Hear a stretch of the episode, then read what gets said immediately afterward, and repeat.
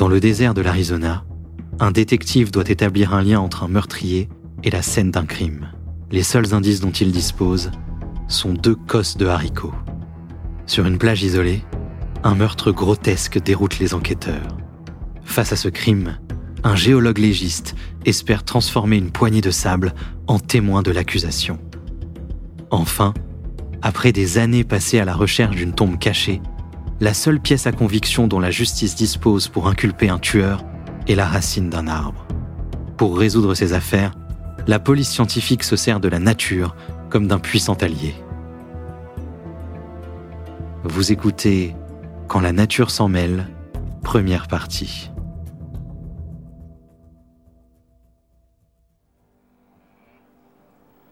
Le désert de Sonora.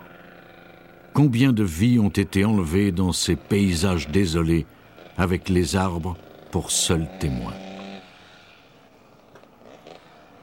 Aujourd'hui, ces observateurs silencieux dénoncent les coupables.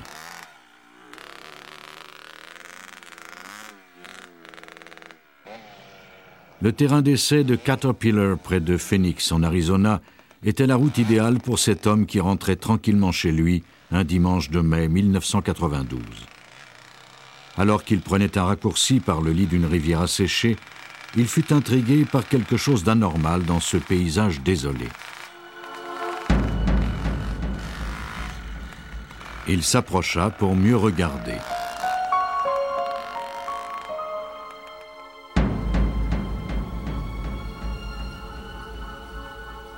Sous les branches d'un palo verde se trouvait le corps nu d'une femme, le visage contre terre. Elle ne respirait plus.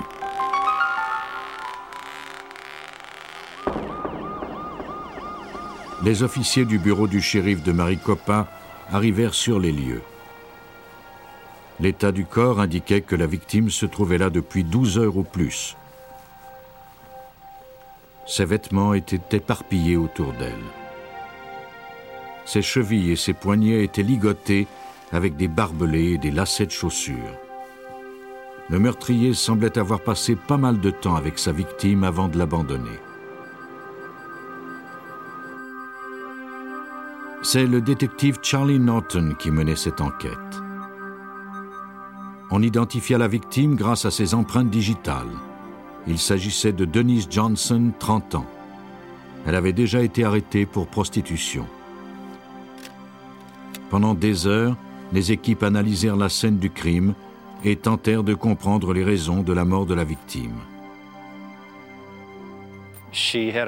Elle avait un maillot de corps blanc enroulé autour du cou. Détective Charlie Norton. Il semblait qu'elle avait été étranglée. Alors que l'équipe examinait les vêtements déchirés à la recherche d'un indice, un son strident se fit entendre le silence du désert venait d'être brisé par la sonnerie d'un téléavertisseur.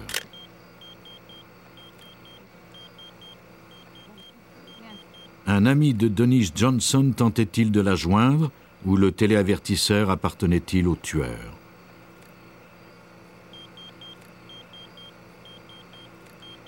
La police obtint un ordre de la cour et contacta la compagnie du téléavertisseur. Le propriétaire fut retrouvé grâce au numéro d'identification. L'abonné était un homme du nom de Earl Bogan. Il nous a dit qu'il n'y avait que son fils Mark qui utilisait ce téléavertisseur, parce qu'il n'avait pas de téléphone et que c'était la seule façon pour sa famille d'entrer en contact avec lui. Pendant que les policiers analysaient la scène du crime, un homme s'approcha pour leur dire qu'il avait aperçu la veille vers 1h30 du matin, un pick-up blanc équipé de lumière jaune sur le toit quittait le terrain en trombe pour ensuite brûler un stop avant de rejoindre l'autoroute. Cette information, combinée à celle concernant le téléavertisseur, allait beaucoup aider l'enquête de Norton.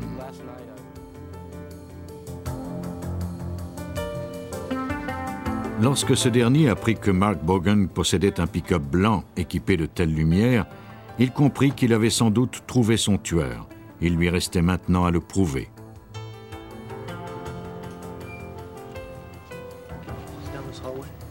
Bogan, accompagné de sa femme, Rebecca, accepta de se rendre au bureau du shérif pour y être interrogé.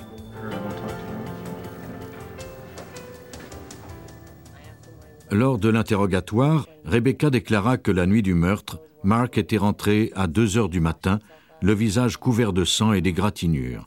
Il lui avait dit avoir été mêlé à une bagarre dans un bar. Bogan, de son côté, raconta une autre histoire. Il déclara qu'il avait ramassé une autostoppeuse dont la description correspondait à Denise Johnson. Il avait eu un rapport sexuel avec elle dans son pick-up. Bogan admit qu'il avait menti à sa femme pour ne pas lui déplaire. L'histoire prenait forme et semblait bien ficelée, mais Norton se demandait si Bogan n'avait pas arrangé un peu les faits pour les faire concorder avec les indices. Je crois que quelqu'un l'a contacté et lui a dit que l'enquêteur du bureau du shérif le cherchait. Je crois qu'il s'est douté pourquoi et qu'il a pondu cette version des faits.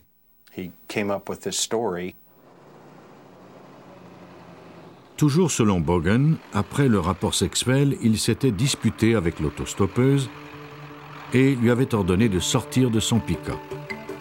En sortant, elle avait emporté son portefeuille et son téléavertisseur. Bogan l'avait rattrapé et avait récupéré son portefeuille. Il déclara qu'il avait laissé Johnson au bord de l'autoroute, bien en vie.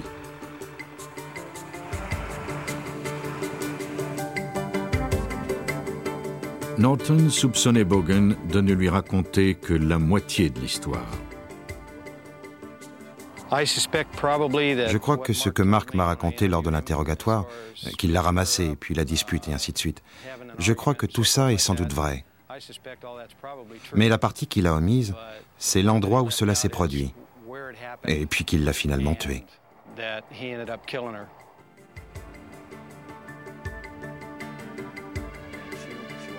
Norton soupçonnait Bogan d'être le meurtrier, mais il avait du mal à le cerner. Non seulement Bogan nia énergiquement avoir tué Denise Johnson, mais il ajouta qu'il n'avait pas mis les pieds sur le terrain d'essai de Caterpillar depuis des années. Ironiquement, le fait que Bogan ait admis qu'il avait bien passé la soirée avec Denise Johnson rendait encore plus difficile la tâche de prouver qu'il était bien le meurtrier. Nous n'avons rien sur cet homme. Tout ce qu'il nous dit nous ferme toutes les portes. Il a eu un rapport sexuel avec elle. Il sait qui elle est. Tout concorde. Même si la version de Bogan était douteuse, elle neutralisait tout l'arsenal judiciaire. L'analyse de l'ADN des fluides corporels ou des éraflures d'ongles prouverait ce que Bogan avait déjà avoué, c'est-à-dire qu'il avait eu un rapport sexuel avec Denise Johnson dans la soirée du 2 mai 1992, puis qu'il s'était battu. Le seul espoir de Norton de faire inculper Bogan serait de prouver sa présence sous les palos du terrain d'essai. Le pick-up de Bogan fut saisi et fouillé, mais on ne découvrit rien qui reliait Bogan à la mort de Johnson. On ne retrouva que deux cosses de haricots de palo berdé à l'arrière du pick-up. Elles pouvaient provenir de n'importe où. Ce n'était pas le genre de preuve qui pouvait incriminer un tueur. Dans l'espoir de trouver un moyen d'inculper Bogan, Norton retourna au terrain d'essai. Il remarqua soudain qu'un des palos berdés portait une éraflure récente. Peut-être qu'après avoir jeté le corps de Johnson, Bogan avait accroché l'un de ses arbres avec son pick-up, ce qui aurait fait tomber ses cosses de haricots sur le plateau arrière de son véhicule. Si une analyse de l'ADN prouvait que ces cosses provenaient bien de l'arbre meurtri, Norton et ses collègues pourraient réfuter l'alibi de Bogan. Il n'y avait qu'un petit problème. Le type d'analyse auquel il pensait n'avait jamais été pratiqué. Pour arrêter son meurtrier, le détective Norton contacta Timothy Ellen Jarris, professeur associé au département de génétique moléculaire de l'Université d'Arizona. Norton voulait savoir si l'ADN d'un palo berdé était assez complexe pour se distinguer de celui d'un autre palo berdé. Quand j'ai été contacté par le bureau du shérif, ils m'ont dit qu'ils avaient découvert des cosses dans un pick-up et qu'ils croyaient qu'elles provenaient peut-être d'un arbre de la scène du crime. Un des arbres portait des marques. Je leur ai demandé de cueillir des cosses de tous les arbres du site sans me dire lesquels correspondaient à l'arbre en question, mais seulement de les numéroter pour en faire une étude objective. Grâce à une technologie de pointe appelée Rapids qui permet d'amplifier l'ADN, Hélène Jarris dressa le profil génétique des cosses. Les résultats furent étonnants. L'ADN des Palo Verde étant aussi complexe que l'ADN humain, les arbres pouvaient facilement être distingués les uns des autres. Le docteur Helen Jarris confirma que les cosses découvertes dans la camionnette de Bogan provenaient bien de l'arbre meurtri. Il compara ensuite ces résultats avec ceux des onze autres arbres de la scène du crime. Quand nous avons donné au bureau du shérif le numéro de l'arbre, il s'est avéré être celui qui portait les marques, celui qu'il soupçonnait depuis le début. Nous avions donc confiance en nos résultats. Le nœud coulant se resserrait autour du cou de Mark Bogan. Il fut arrêté. Armé de la découverte de Helen Jarris, le procureur était impatient de confronter la défense avec le témoignage silencieux du Palo Verde. Mais Bogan ne se laisserait pas vaincre ainsi sans se défendre. Pour faire accuser Mark Bogan du meurtre de Denise Johnson, le procureur comptait sur l'analyse d'ADN polymorphe qui n'était pas encore approuvée légalement. L'analyse de l'ADN humain avait été admise par la Cour d'Arizona seulement quelques mois plus tôt. L'utilisation de l'ADN d'une plante pour prouver un meurtre risquait fort d'être contestée, mais toute l'affaire reposait sur cette unique preuve. L'équipe de la défense de Bogan fit appel à son propre expert, Paul Keim de l'Université de l'Arizona du Nord, afin qu'il réfute la découverte de Hélène Jarris lors d'une audience préliminaire. Si Keim parvenait à semer le doute sur la validité de la technique utilisée, Bogan avait de grandes chances de s'en sortir. Je crois que la famille de Bogan espérait que mon expertise, mon opinion en tant qu'expert sur cette nouvelle analyse d'ADN qui avait été utilisée, serait que ce n'était pas une technique judiciaire valide et que, par conséquent, cet élément ne prouvait pas que leur fils était trouvé sur la scène du crime. Même si Keim avait été engagé par la défense, il devait avant tout être loyal envers la science et l'utilisation responsable des analyses de laboratoire. Sa méfiance envers Rapids était justifiée. Depuis ses débuts, ce test était réputé fournir des résultats erronés si des standards extrêmement élevés n'étaient pas maintenus pendant l'analyse. Pour moi, cela signifiait que nous devions avoir des standards très élevés, et il était crucial que nous sachions exactement ce qui s'était fait et que cela avait été fait correctement. Lorsque ce test est réalisé dans les conditions requises, il fournit aux chercheurs un outil très précieux, car il permet l'étude de l'ADN d'un organisme sans aucune information préalable sur la composition génétique de l'espèce analysée. La première étape consista à prélever l'ADN des cosses.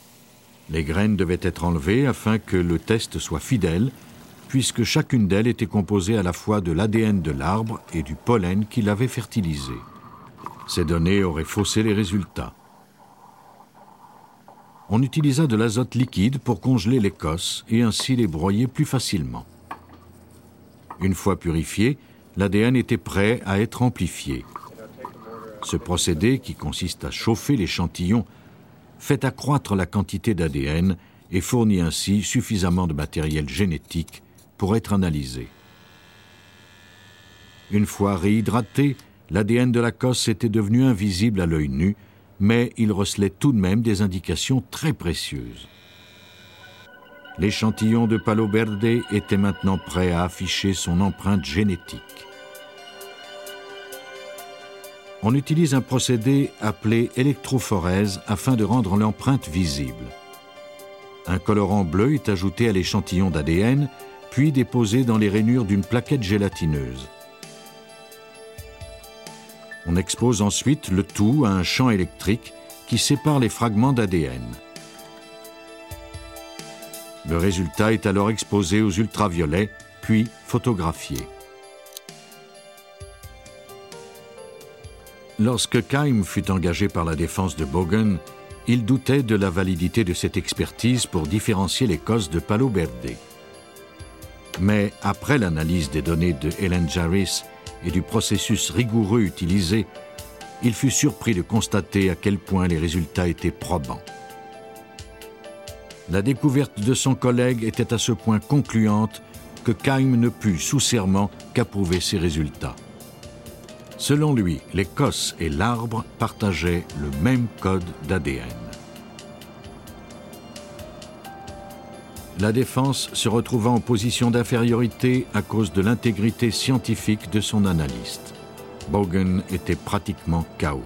Quand j'ai examiné les preuves scientifiques, la chose la plus évidente que j'ai observée était que l'ADN de la cosse retrouvée dans le pick-up de Bogan était exactement le même que celui d'un des arbres sous lequel le corps avait été découvert.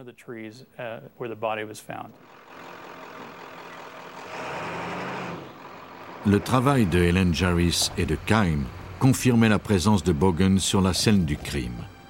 Après avoir tué Denis Johnson, Bogan avait fait marche arrière, avait embouti un arbre et ainsi fait tomber la preuve qui servirait à le faire inculper. Cette découverte scientifique irréfutable avait littéralement écrasé la défense de Bogan. Il fut reconnu coupable de meurtre et condamné à une peine de prison à perpétuité. Le travail de pionnier de Helen Jarris a permis d'établir l'importance de l'analyse de l'ADN botanique en tant que technique judiciaire. Grâce à lui, le témoignage de deux petites cosses a permis l'arrestation d'un meurtrier. À mille lieues du désert de l'Arizona, sur la côte atlantique de la Nouvelle-Angleterre, une plage déserte fut le théâtre d'un autre meurtre. Comme dans le cas d'Écosse de Palo Verde, on allait tenter de faire parler des indices peu communs. Dans ce cas-ci, quelques grains de sable. Le matin du 30 juin 1994, une femme et ses deux neveux se promenaient sur Crescent Beach dans le Rhode Island. Les enfants étaient à la recherche d'un trésor.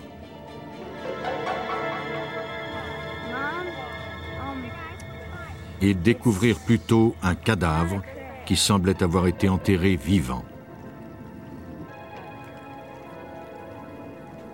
Le détective Arthur Clark du service de police de East Providence fut appelé pour enquêter sur cet homicide.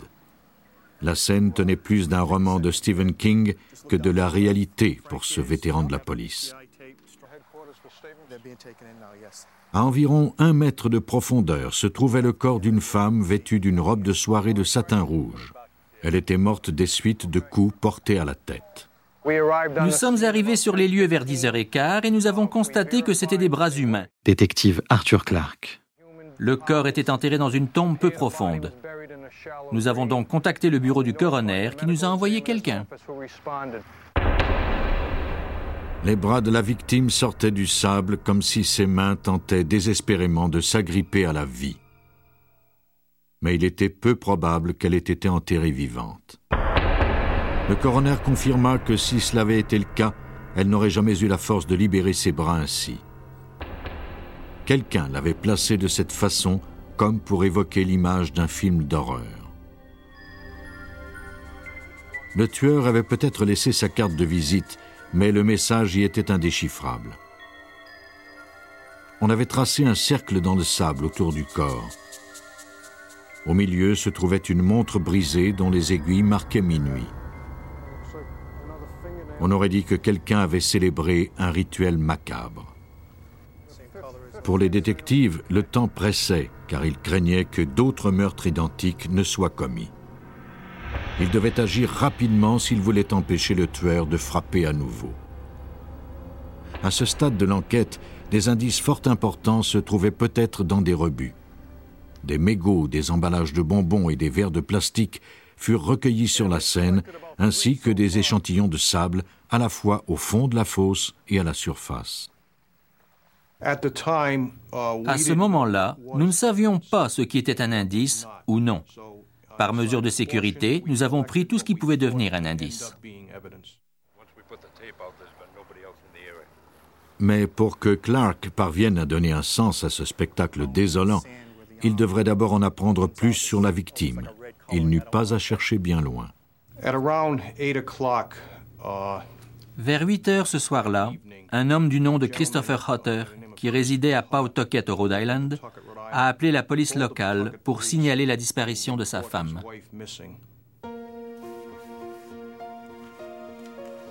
Cette femme avait 30 ans et s'appelait Kendra Hutter. Grâce à une photo, Clark identifia la victime. Selon son mari, Kendra et lui ne faisaient que cohabiter. Avec une façade de couple sans histoire, ils partageaient la même maison sans s'aimer, liés par leurs obligations financières et parentales. Ils s'étaient permis d'avoir des liaisons extra-conjugales. Christopher Harter déclara à la police que Kendra était parti à un rendez-vous amoureux la nuit où elle fut tuée. Les policiers apprirent par la suite qu'elle avait rencontré un homme grâce à une petite annonce.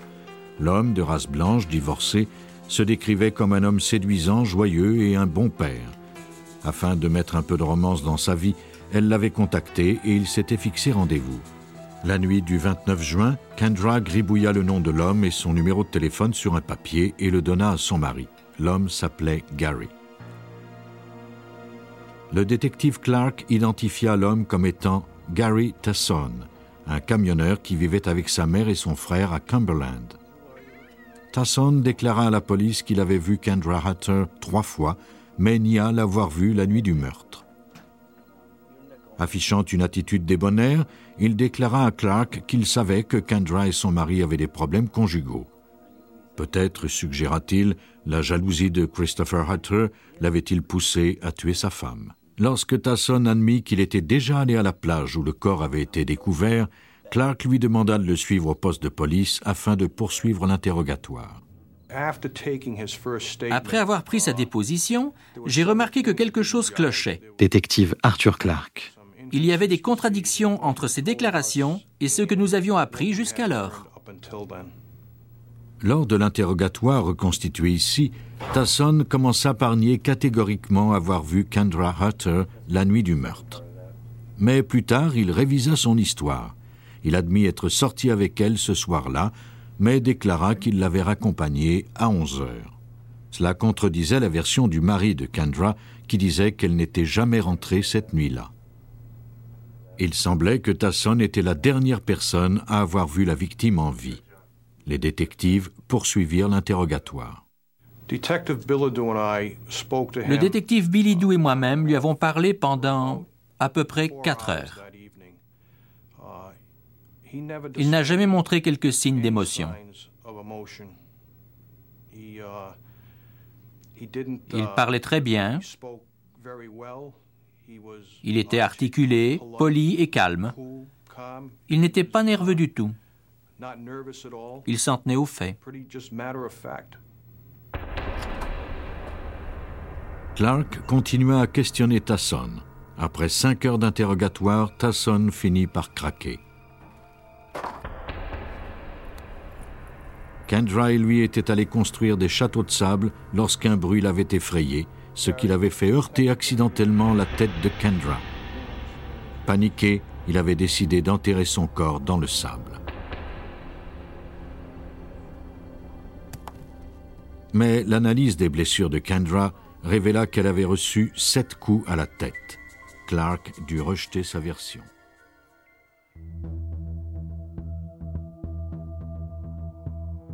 Vous venez d'écouter Police Scientifique. Si vous avez aimé ce podcast, vous pouvez vous abonner sur votre plateforme de podcast préférée et suivre Initial Studio sur les réseaux sociaux. Cet épisode a été écrit par Steven Zorn et Lauren Marcus. Il a été réalisé par Joe Witcha. Police Scientifique est un podcast coproduit par Initial Studio et New Dominion Pictures, adapté de la série documentaire audiovisuelle New Detectives, produite par New Dominion Pictures. Production exécutive du podcast, Initial Studio. Production éditoriale, Sarah Koskiewicz et Astrid Verdun, assistée de Sidonie Cotier. Montage, Johanna Lalonde avec la voix de Benjamin Septemours.